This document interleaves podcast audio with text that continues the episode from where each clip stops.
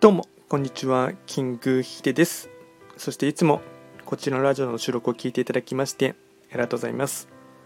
トレンド企画とは、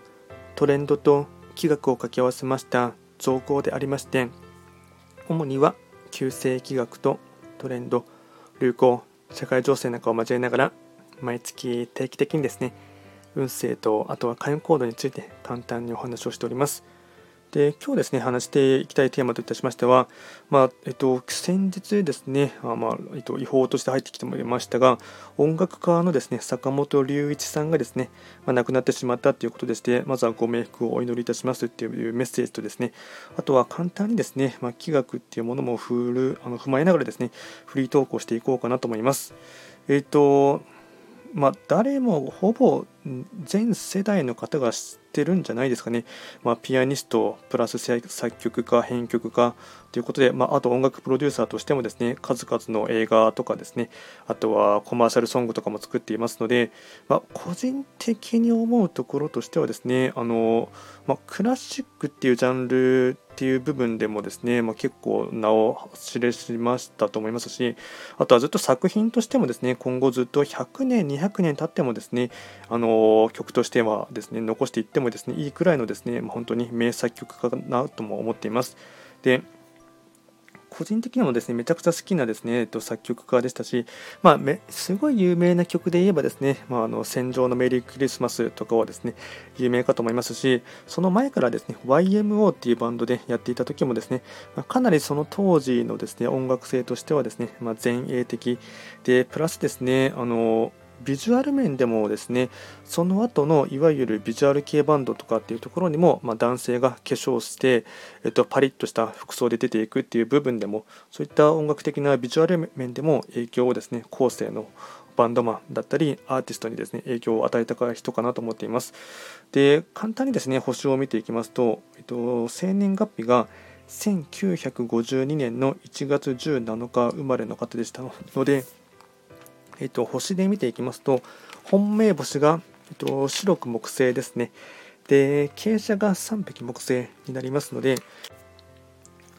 で傾斜で3匹木星を持っていますので、まあ、3匹木星はですね音っていう意味もありますし振動っていう意味がありますのでやっぱりですねその辺りで、まあ、音楽的な才能っていう部分では隠れた才能として、えっとまあ、隠れ持っていたものがですね、まあ、完全に、うん、潜在意識の力を、あの大いに存分に発揮して、まあ、数々のですね名曲作品を作っていったというところはですね、まあ、まさに、うん、そのまんま自分の生きている星をですねあのキャラクター特徴を生かしてあの成功された方かなと思っています。